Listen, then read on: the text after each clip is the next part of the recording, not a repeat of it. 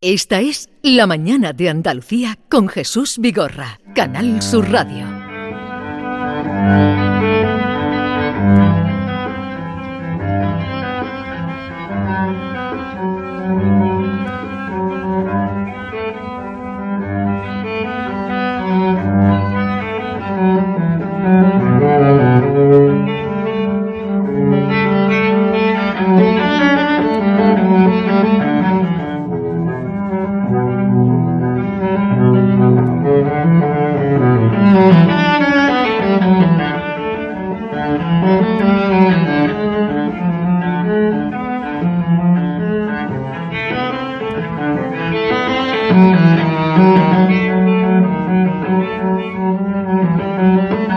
Recibimos con Bach y la interpretación de Pau Casals a Antonio Muñoz Molina. Buenos días, Antonio. Hola, buenos días. ¿Qué tal estás? Muy bien, contento de estar aquí de vuelta. Estábamos este. deseando verte, volver a verte, volver a verte. Eh, David también que me acompaña. Encantado, buenos días, Antonio. Eh, por cierto que ayer eh, mm, se quedó tanta gente fuera en la presentación del libro como dentro. Esto, mm, en fin, te lo dijeron, te lo contaron, ¿no? Sí, sí, vamos, yo lo Está muy bien. Sí, sí, sí. Me da un poco de, de, apuro por las personas que se quedan fuera, ¿no? Pero, pero bueno, mejor es eso que no que, que no haya gente. Eh, lo bueno es que está en streaming en la Fundación Cajasol la intervención de Antonio Muñoz Molina presentando el libro y, fue una sorpresa a las 7 de la tarde, una tarde estupenda que hacía ayer y la gente que acudió. fue la, me presentó Lola Pons, que es una, como presentadora estupenda, ¿no? Y, sabe mucho de, literatura y del idioma y, y es muy simpática, ¿no? Entonces fue una fue una conversación muy bonita. No te veré morir es eh, la última novela de Antonio Muñoz Molina, una novela sobre el poder de la memoria, el olvido, la lealtad, la traición, el amor, los estragos del tiempo. Eh, una historia de una pasión frustrada por la vida tras la consumación de un deseo entre Gabriel Aristu y Adriana Zuber estos personajes vuelven a encontrarse 47 años después, ya viejos, y ella con las facultades muy mermadas, por decir alguna, algún esbozo de No te veré morir. Una novela corta, porque, eh, pero de largo recorrido. Bueno, sí, a mí, me, a mí siempre me apetece escribir libros cortos, lo que pasa es que a veces me salen largos, ¿no? entonces digo, pues yo quería hacer un libro corto, ¿por qué me ha salido tan largo, no? A veces se peca, muchas veces se peca por exceso, ¿no? Bueno, el caso es que ahora, esta vez, pude lo conseguir, ¿no? Encontré, yo eh, siempre he admirado mucho la, la capacidad de, de, decir lo máximo con, con pocos medios, ¿no? Digamos. Y entonces esta novela que tiene 200 páginas escasamente, ¿no? Pues que una novela que abarca, si te paras a pensarlo, muchas épocas distintas, tiene, pero todo muy comprimido, ¿no? Todo un poco casi telegráfico, ¿no? Pero eso es un ejercicio que has hecho tú de contención o, que te ha salido así. Bueno, eh, generalmente es que sale así, ¿sabes? Yo tenía esa, esa voluntad.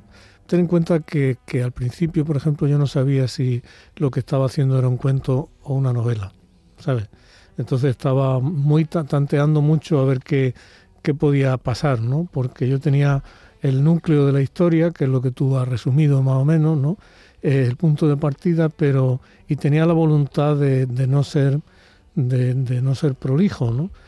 Pero bueno, salió así y, y, la verdad es que estoy contento en el sentido de que digo, bueno, he hecho lo, lo mejor que he podido, ¿no? No me he permitido indulgencia. Mm. El, libro además estuvo, tardó mucho tiempo, el proceso ha tardado mucho tiempo, es decir, se escribió al principio muy rápido, porque yo lo escribí todo en seis semanas, en una especie de, arrebato, ¿sabes? En, unos cuadernos. Y, luego después de esas seis semanas lo guardé y lo tuve guardado ocho meses. Sí, sin, sin decirle a nadie nada, ni a mi mujer ni a nadie, eh, ni a mi editora, ni en un cajón, sin mirarlo, sin, sin acordarme. Y luego volví y empecé a reescribirlo y tal, ¿no? Y lo reescribí, pero pasó el tiempo por porque además por calendarios editoriales, digamos, eh, se retrasó más de lo que hubiera sido normal, ¿no? Entonces eso dio tiempo a más correcciones todavía, ¿no? Cosa que yo creo que yo creo que la, la primera escritura, en mi experiencia, cuanto más rápida mejor. Sí. Y la corrección o la reescritura no hay que tener prisa. Cuanto más reposada, mejor. Son, son, dos cosas y, y, por eso a lo mejor te salieron estas 73 páginas, las primeras 73 páginas, que es la primera parte del libro, que va sin un punto y seguido, va todo... Mm. Sí, pues una... Tú cuando habéis puesto la, la suite esta número uno de Bach, tú ves cómo va fluyendo, ¿no? Va fluyendo sin parar, ¿no? Va moviéndose de un lado para otro, ¿no? Es muy... una voz sola, ¿no? Pero no, no, hay, no hay pausa, ¿no? Y aunque de pronto termina el primer movimiento y hay un silencio. Y, pero luego sigue. Y igual eso es lo que hay ahí, es decir, no hay, no hay punto, pero sí hay separación entre capítulos, hay espacio en blanco y hay una, hay una estructura sintáctica que es muy, muy rigurosa. Y, que permite la lectura. Mm, Exactamente. yo no, no, no, quería, yo no quería hacer una como una especie de despliegue de virtuosismo técnico, decir, venga, a ver si eres capaz de hacer no, es una cosa que fue llegando. Y, pero lo que yo tenía muy claro era, primero, que quería imitar el fluir de la conciencia en, la mente de una persona que se encuentra en una situación de mucho estímulo, de mucha tensión, ¿no? Que es este hombre que va a encontrarse con esta mujer al cabo de tanto tiempo, ¿no? Entonces, una persona que está así, en su mente no hay puntos, ¿no? yo quería eso por una parte y por otra, pero por otra quería eh, que fuera una cosa completamente organizada. Es decir, que diera esa impresión como de descontrol, pero una impresión falsa. Es como cuando un músico improvisa, que parece que va por ahí a lo loco, no, no va a lo loco, tiene una pauta, ¿no? Y entonces esa pauta sintáctica de respiración y todo eso para mí era muy importante, pues yo no quería abrumar al lector ni, ni nada de eso, yo quería que se leyera, que, que se lea, quiero que se lea como, como si se escuchara una música, ¿no? Sin parar. Cuando escribes, ¿sueles poner música? No. Nunca. A no ser porque tú eres un melómano eh, demostrado ya en todas tus novelas, y además porque lo sabemos. Pero cuando escribes no pones música. No, no, no, en absoluto. A no ser que tenga en un momento dado que tenga interés por fijarme en cómo está hecha una cosa para intentar describirla o lo que sea. Pero no, no, no, yo no. Escribir, escribir requiere una atención para mí, ¿no? Sí. Requiere una atención absoluta. Y escuchar música también, ¿no? Entonces son, ¿Y, cuando, ¿Y cuando lees? No, no, tampoco. Eh, a ver, el, ¿tiene edad el amor? Hombre, puede tener el amor puede tener todas las edades, puede, puede tener, durar 15 minutos, o una semana o un mes, puede durar toda la vida, ¿no? Pero tú crees en un amor para toda la vida.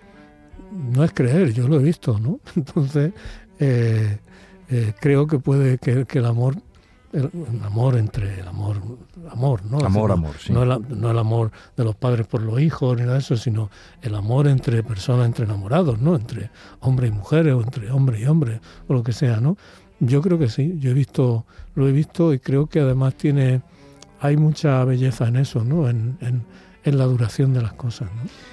Aquí eh, está esa, esa, historia, se vuelven a ver 47 años después, pero se puede, está el tiempo muy presente, eh, eh, encuentro yo en esta, en esta novela, ¿se puede recuperar el tiempo perdido? Sí, vamos, no sé, no sé si se puede recuperar, eh, porque además dice el tiempo lo has perdido, en algunos casos sí, en muchos casos el tiempo te hace, ¿no? Yo no quiero, si recuperar el tiempo perdido quiere decir renunciar a lo que he aprendido con el paso del tiempo, no quiero recuperarlo.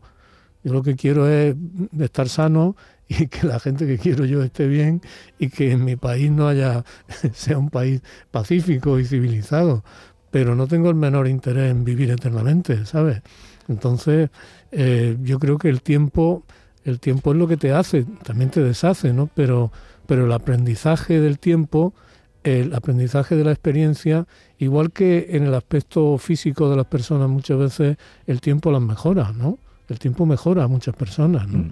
Entonces yo vamos, no es que esté a favor ni en contra, porque el tiempo es lo que es, no es como si dice si está a favor de la ley de la gravedad, ¿no? Pero, pero creo que el, lo, bueno es, y en eso, claro, la lección de Proust es, la memoria consciente es muy limitada. El tiempo perdido, de verdad, la sensación del tiempo vuelve de manera inconsciente en, eh, con los olores, con los sabores, con cosas que son muy físicas, ¿no? O vuelve a veces en los sueños, ¿no? Esa sensación de verdad. Pues si tú te acuerdas del instituto, ¿no? Pero es un recuerdo muy vago. ¿no? El otro día yo estaba en un pueblo eh, de Aragón, ¿no? Y de pronto había, era de noche y había uno, uno don Diego de noche, ¿no? Que no le llama oh, don Pedro. Entonces huele eso y yo parecía que estaba en el cine verano de Úbeda. De pronto, eso no es, eso tiene una fuerza que no la tiene otra cosa, ¿no? Eso, eso es, eso es la recuperación del tiempo perdido. El, de pronto un olor o un sabor o un tacto que te devuelve, o una música, también pasa mucho con la música, ¿no? No, ni siquiera con la buena música. Tú puedes oír una, una canción de pachanga que oías de, de adolescente y de pronto te, te, te, trastorna de emoción, ¿no? Sí, sí. Y, reverdece toda esa infancia. E, ese ejemplo que has puesto del olor de... En mi pueblo le llamaban... Eh, Don Diego, ¿no? Sí, sí, su nombre oficial, digamos, es Don Diego de Noche. Don Diego de Noche. Porque se abre de noche, ¿no? en Úbeda le llaman Don Pedro. Y en el cine al que yo iba de, verano al lado de mi casa, en el pasillo para ir hacia la hacia el corralón este donde se ponían las películas, era todo, estaba plantado de Don, de Don Diego. Entonces, para mí, el olor de Don Diego es el olor de la infancia y del cine, fíjate. La novela comienza diciendo, si estoy aquí y estoy viéndote y hablando contigo, esto ha de ser un sueño. Y esa primera parte, eh, o primer movimiento de la novela se cierra, si estoy contigo, es que esto es un sueño, aunque no lo parezca, y me voy a despertar en mi casa de Nueva York ahora mismo, y este momento tan verdadero, que es la cima de mi vida, no habrá existido. Eh, los sueños. Está muy presente el mundo de los sueños, lo que sueñan. ¿Utilizas eh, eh, los sueños como material literario o no? Porque aquí sueñan mucho. Sí, porque es la, experiencia del sueño, y debo decir, primero de todo tienes que decir que eso no tiene que ver ni con el psicoanálisis, ni menos todavía con, con estas bobadas que dicen que los sueños que hay que se pueden interpretar los sueños, es decir, que hay como manuales o formas de interpretar los sueños independientemente de, de la persona que sueña. Eso a mí me parece una una simpleza, ¿no? Lo que sí, lo que sí observo y además me gusta leer sobre eso, hay en eso la ha habido mucho avance científico en ese sentido, ¿no? Eh, es que en el, en el, sueño se producen procesos mentales muy importantes para, para nuestra mente, ¿no? Se produce un, proceso de limpieza, parece ser, ¿no? En, los sueños se reelabora o se la experiencia, ¿no? Para como para aprender de ella, ¿no? entonces tiene mucho, mucha importancia de muchas maneras. Está el sueño, está el sueño del estrés postraumático, ¿no? Que, del que se habla en la novela. Es decir, hay, hay un personaje que tuvo una, una experiencia atroz en la, en la guerra y tiene pesadillas continuamente con eso. Eso es algo que, que muchos supervivientes de, de, ese tipo de experiencia lo cuentan y lo viven, ¿no? Es decir, como, como una imposibilidad de, de manejar o de dominar eso, ¿no? Y luego están esos, esos sueños, a veces extraordinarios, en los que, en los que vuelves a encontrarte con alguien que murió hace tiempo y está, es, como, y, y, está presente en el sueño con una claridad con la que ya no está en la no desde los sueños cuando uno sueña con yo en mi caso con mi abuelo los que estaba tan unidos o con mi padre no de pronto ahí están esas presencias no están lo que cuando estás despierto no recuerdas eh, está ahí. ¿no? Entonces a mí eso me, me, llama mucho la atención, me llama mucho la atención esas construcciones narrativas. ¿no? Al fin y al cabo, eh, eh, en el sueño nosotros hacemos lo que hace, hasta cierto punto lo que hace un novelista, ¿no? Un novelista a partir de la experiencia, de materiales y trozos de la experiencia, los combina de una manera nueva y, y, construye una ficción. En los sueños muchas veces se hace eso, se construyen ficciones. ¿no? Y yo como especialista en ficciones, digamos, me, me llama mucho la atención las ficciones que se construyen en los sueños. Eh, es que ya, pero está muy sintetizado en ese arranque. Si estoy aquí y estoy viéndote y hablando contigo, esto ha de ser un sueño. Claro, es esa cosa que tienes tantas veces, ¿no? Que tenemos todo, que está y, de pronto te, despiertas de golpe y dices, ¿cómo es posible esto? Si era, si era tan real, ¿no? Casi podía tocarlo. Sí, sí, no, seguro. Es decir, el, el el tacto es una cosa que, que, es muy difícil. Tú no, tú no puedes invocar conscientemente el tacto de una piel, ¿no? O igual que no puedes invocar un olor. pero de pronto en un sueño se hacen, se hacen presentes. Eso que bien lo expresó Lorca, o al menos yo lo entiendo así, cuando él dice, nadie puede abrir semillas en el corazón del sueño. Exactamente. Cuando dice, Antonio Machado tiene un poema que dice, de toda la memoria solo vale el don preclaro de, evocar los sueños. David. Antonio, en cuanto a la presentación formal, hablaba Jesús antes de esa frase de 73 páginas. A mí también me ha gustado mucho ese capítulo entero que está entre paréntesis. A mí me llama mucho la atención como diversidad en la forma de la presentación, ¿no? Pero le quería preguntar por el, por el mensaje que hay, no solo ya en el texto, sino directamente en el título del libro, No te veré morir, que es un verso de, de, de Avilariño, como esa primera frase que ha leído Jesús, porque ambos están dando alguna clave al lector que lo entiende al final, porque Aristu ama a Adriana, sueña con ella, como usted ha dicho, pero sin embargo fue una casualidad la que le lleva a, su casa con el amor de su vida, ¿no? Sabiéndose de memoria la dirección y dónde vivía. ¿Qué es lo que paraliza ya no a Gabriel solo, sino a cualquier persona que haya tenido ese tipo de amor de toda la vida? ¿Qué le paraliza? ¿El temor a la decrepitud o el temor a que se rompa esa imagen idílica que tenía de su amor? Bueno, eso cada persona. Eh, la novela necesariamente tiene que ser ambigua en ese sentido, ¿no? Porque hay muchas cosas que no están explicadas. Pues dice, ellos se querían desde adolescentes, ¿no? Se cuenta que habían sido medio novios de adolescentes en el Instituto Británico haciendo Antonio y Cleopatra y todo eso. Y dice, ¿y ella por qué se casó con otro? ¿No? Eso, eso no está dicho, ¿no? no está expresado. Y es que muchas veces parece que hay como un abismo entre lo que se sueña, lo que se desea y aquello que se llega a hacer, ¿no? Como si hubiera una eh, como si hubiera una barrera que, que, que, no se rompe, ¿no? ¿Por qué? No se sabe por qué. Muchas veces no lo saben ni los propios ni los propios que lo que lo hacen, ¿no? Es decir, eh, el miedo a lo que te va a encontrar, por ejemplo, ¿no? Eh, me llama la atención eso que dices del capítulo entre paréntesis, porque ese capítulo para mí tenía que estar entre paréntesis. ¿Por qué? Por varias razones. Es el capítulo en el que Aristus se encuentra con, con la hija de su, de su gran amor, ¿no? De otras cosas, ese capítulo se me ocurrió después, ¿sabes? Lo, lo, colé ahí, ¿sabes? y, y, entonces mi editora me decía, ¿pero por qué lo pone entre paréntesis? ¿Por qué lo pone ahí? Digo, porque se me ocurrió en ese momento, ¿sabes? Porque hay que, yo creo que si de algo te sirve la experiencia es para poder improvisar. ¿no? Entonces a mí yo vi ese capítulo ahí, entre paréntesis, porque algo como como lateral, ¿no? Y luego es verdad eso que tú dices, decir que en realidad toda esta historia depende de un, de un azar, que es que otro personaje del que no hemos hablado aquí, el interlocutor de Aristu, eh. menciona ese nombre en una conversación y entonces ese nombre desata, ¿no? Y eso me llama la atención ahí porque muchas veces en nuestra vida tienen importancia definitiva personajes para nosotros secundarios, ¿no? Es decir, alguien, por ejemplo, la persona que de manera completamente casual te presenta a quien va a cambiar tu vida para siempre, ¿no? te la presenta alguien, no, no llega. No, llega un ángel, ¿no? Que dice, aquí viene esta persona que a partir de que la conozcas tu vida va a ser otra. No, llega uno que la conoce a lo mejor por casualidad y dice, mira, he conocido a esta, te la voy a presentar, no sé qué, ¡pum! ¿No? Es decir, que, que la, la vida está hecha de, nosotros queremos creer que está hecha de, de destino, ¿no? De, o, de, o, de, o del cumplimiento de proyectos nuestros, pero, pero está hecha de, azares y de, y, de cosas que se hacen y de cosas que no se hacen, ¿no? De lo que se dice y lo que no se dice, ¿no? Es una cosa una cosa muy misteriosa, ¿no?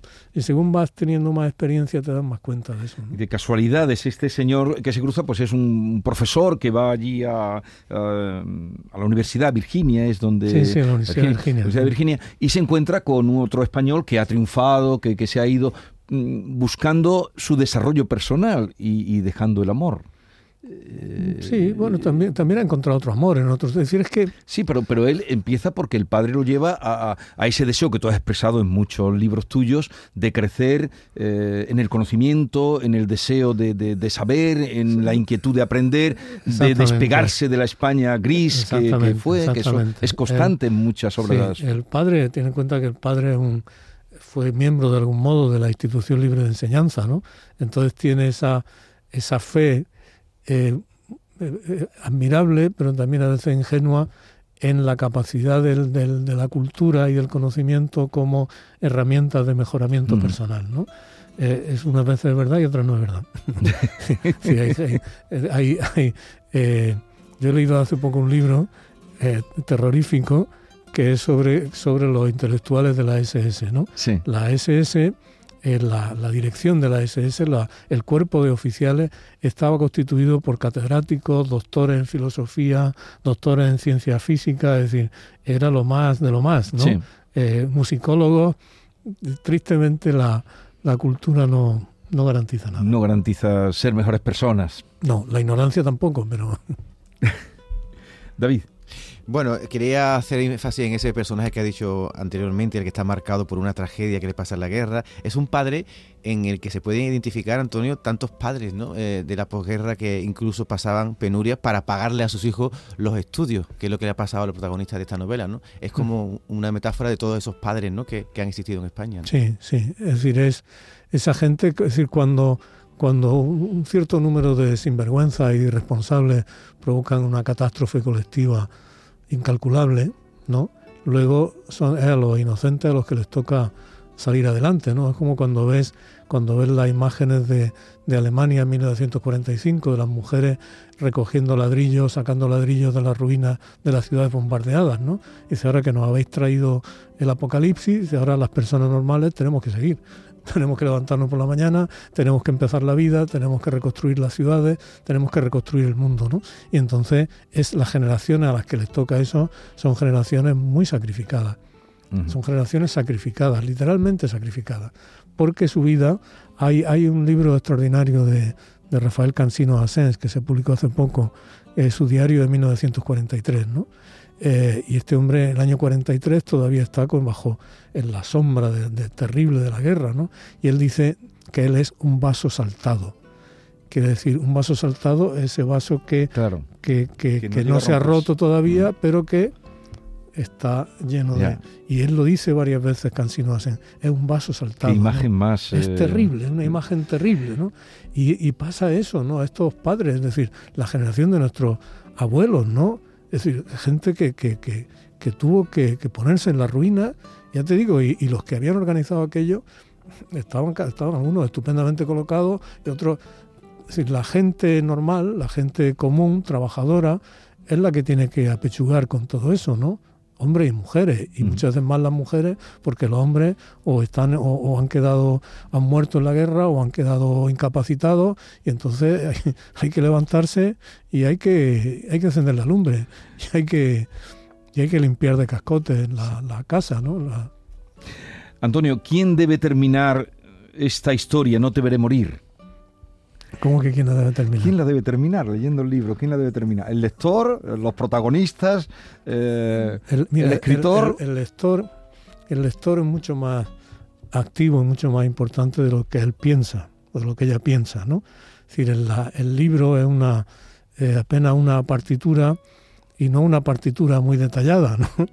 es una partitura en la que se dan indicaciones muy generales y el lector o la lectora tienen que tienen que reconstituirlo. ¿no? Hay en un libro tan corto, además como este, que abarca tanto, eh, tantas historias y tantas cosas, hay muchas zonas en blanco. Hay como novelas sumergidas que es quien lee, quien tiene que, llevarla. Es decir, el libro solo existe de verdad, y más todavía un libro como este, solo existe de verdad la imaginación del que lee, ¿no? Mm. Igual que una música solo existe cuando, cuando la toca alguien. Pues mira, precisamente vamos a tener una intérprete ahora, una música que, ya se está sentando y ahora te presentaré. Eh, mañana lo presentas en Granada. En Granada. Eh, ¿En dónde? En el Centro García Lorca. ¿Y la hora la sabes o te la tienen que decir? Las 7, creo yo. las 7 de la tarde. Muchos te estoy preguntando. Mañana en Granada, 7 de la tarde. Ayer fue una presentación mm, eh, muy, eh, muy concurrida y el público muy atento y supongo que te sentirías muy a gusto. Sí, sí, mucho, eh, mucho. y muy querido porque lo eres también, en esta tierra. Es que en Sevilla ya es como mi casa también, ¿no? Porque vienes tantas veces. ¿Dónde te quieren más, en Sevilla o en Granada? ¿O en Jaén? bueno, no, tendríamos, tendríamos, que hacer un referéndum. ¿Dónde te sientes más querido? ¿En Sevilla, en Granada o en Jaén? Yo te digo una cosa, yo tengo la suerte, tengo la suerte de, de, sentir mucho calor de, la gente en, muchos sitios, ¿no? Y estos sitios, claro que son, son mi vida, ¿no? Entonces, ¿cómo, ¿cómo me reparto eso, no? ¿De dónde soy más, no? Entonces, es una cosa que lo que yo siento es, es mucha gratitud. Del país no vamos a hablar No, luego ya, otro, día. otro día hablamos del país. hablamos del país. otro día hablamos del país. Porque, mira, antes de despedirte, mm, tengo cita ahora con Judith Mateo, que es esta eh, joven que está con el violín, con el violín rosa. Eh, buenos días, Judith. Hola, ¿qué tal? Encantada de estar aquí. Antonio Muñoz Molina es un melómano exquisito, de buen oído. Y entonces, ya que estás aquí, podemos despedirlo con Vamos a aprovechar. algún momento musical. ¿Qué podrías hacer? Pues voy a tocar un trocito que es un tema mío que se llama Tirnanoc, así a pelo con el violín, a ver si os gusta. Vale. Ahí va.